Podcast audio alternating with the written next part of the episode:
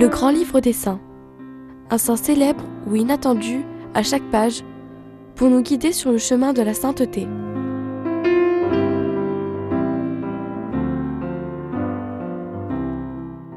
Le 28 janvier, nous fêtons Saint Thomas d'Aquin.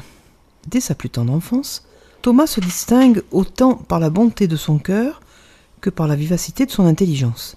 À 20 ans, il revêt l'habit dominicain. Sa famille, qui s'y était opposée, le capture et le ramène au château. Durant plus d'un an, Thomas va subir une dure détention, mais sa résistance inflexible finit par l'emporter.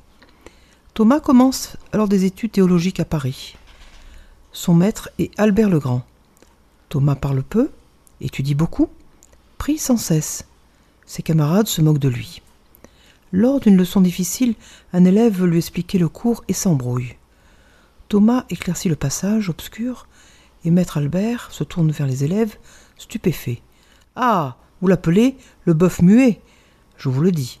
Quand ce bœuf mugira, ses mugissements s'entendront d'une extrémité de la terre à l'autre. Thomas commence à enseigner en 1252, il a 30 ans. On ignore sa date d'ordination.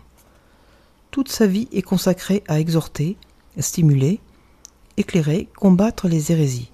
Il mène de front ses cours, ses prédications, ses traités, ses sommes, des lettres. Il dicte à deux ou trois secrétaires en même temps. Quand il célèbre l'Eucharistie, des larmes coulent sur ses joues. Dans ses prières, il ne demande que deux choses que sa doctrine plaise à Dieu et de pouvoir vivre et mourir en simple religieux. Dans les discussions, il reste toujours si modéré qu'il touche son adversaire autant par son humilité que par la profondeur de ses idées. À 49 ans, le 6 décembre 1273, il voit le Christ. Tu as bien écrit de moi, Thomas. Quelle récompense désires-tu? Rien d'autre que toi, Seigneur. Il cesse alors tout travail et laisse inachevée sa grande œuvre, la Somme théologique, commencée en 1265.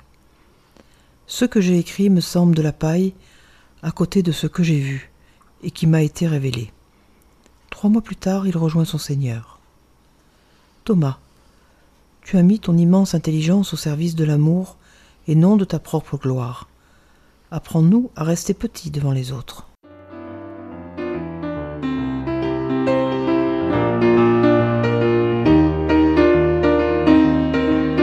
Le grand livre des saints d'Odile Monté, édition presse de la Renaissance.